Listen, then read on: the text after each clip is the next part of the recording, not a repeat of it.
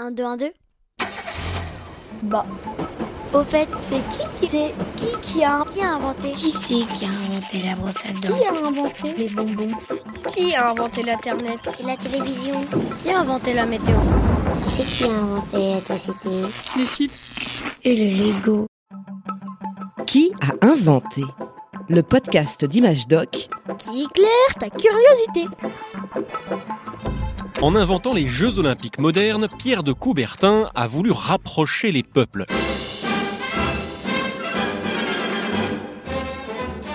Il pensait que le sport défendait des valeurs de paix et que tout le monde avait le droit d'en faire. Les Jeux reflètent aujourd'hui le monde tel qu'il est, avec ses différences. Qu'on soit fille ou garçon, jeune ou vieux, européen, africain, asiatique, américain, grand, petit, valide ou handicapé. Depuis 1960, il existe des Jeux paralympiques pour les personnes handicapées. Des sportifs comme le nageur français Théo Curin. Salut à tous, c'est Théo Curin, j'ai 21 ans et moi je suis nageur paralympique. Et je vous raconte tout ça dans Qui a inventé Théo n'a pas de main ni de pied. Il a accepté de répondre aux questions de Camille, Emma et Martin, qui m'accompagnent ce mois-ci pour parler des JO. Est-ce que tu es né euh, sans jambes et sans mains? Tu es né comme ça ou tu t'es blessé? Alors moi j'ai euh, eu une grave maladie quand j'avais euh, 6 ans, une maladie qui s'appelle la méningite bactérienne. C'est une bactérie qui se baladait euh, dans, dans mon sang, qui euh, créait en fait des petits caillots de sang au niveau de mes extrémités, de mes mains et de mes pieds. Et euh, pour me sauver la vie tout simplement, il a fallu m'enlever euh, mes mains et mes pieds. Comment tu fais pour nager? Et ben en fait, je nage comme tout le monde.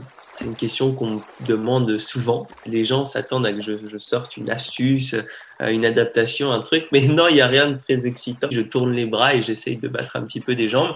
Moi, je vais pas avoir la surface de, de la main pour appuyer, mais je vais appuyer avec mon coude, avec l'avant-bras. Donc en fait, euh, je m'adapte.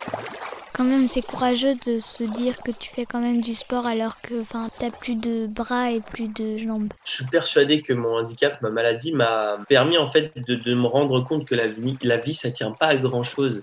Moi, ma vie, elle a failli s'arrêter du jour au lendemain. Et donc, du coup, à partir de, de, là, j'ai décidé de vivre tout à 100 000% Dès que j'ai envie de faire quelque chose, je me donne les moyens d'y arriver. Et c'est un conseil que je donne à tous les jeunes qui, vont écouter ce podcast. Croyez en vous, croyez en vos rêves. Et surtout, ne vous mettez pas de limites, quoi.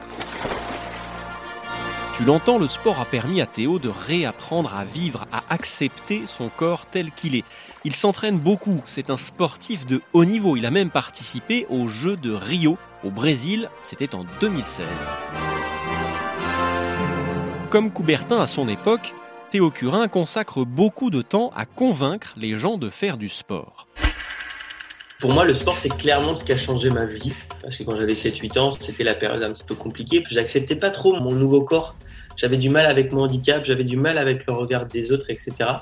Et le sport a changé ma vie. C'est-à-dire que grâce au sport, grâce à la natation, j'ai su reprendre confiance en moi et en mon corps. Parce que quand j'allais à la piscine, bah, je pouvais plus me cacher. Je pouvais plus cacher mes bras et mes jambes parce que j'étais en maillot de bain comme tout le monde. Pour faire passer son message, Théo présente une émission sur Internet. Ça s'appelle Tous Héros.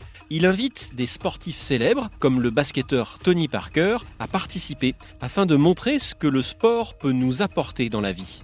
En fait, le sport, c'est hyper large. On peut faire du sport pour s'amuser avec ses potes. On peut faire du sport euh, pour faire des rencontres. On peut faire du sport pour sauver la planète. Et en plus, c'est quelque chose d'hyper simple. On, l'a fait avec Tony Parker, justement. On est parti faire un footing. Et dès qu'on croise un déchet, on le prend, on le met dans un sac euh, poubelle qu'on a pris euh, auparavant ou on le met dans une poubelle tout simplement qu'on croise plus tard.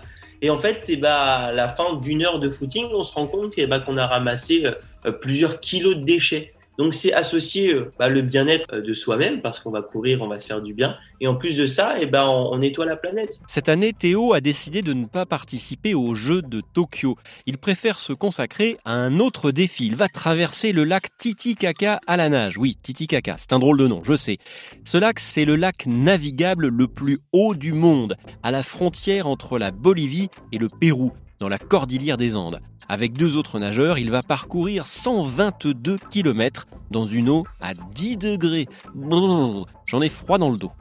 Et oui, pas besoin d'aller aux Jeux Olympiques pour repousser ses limites, n'en déplaise à notre cher baron de Coubertin.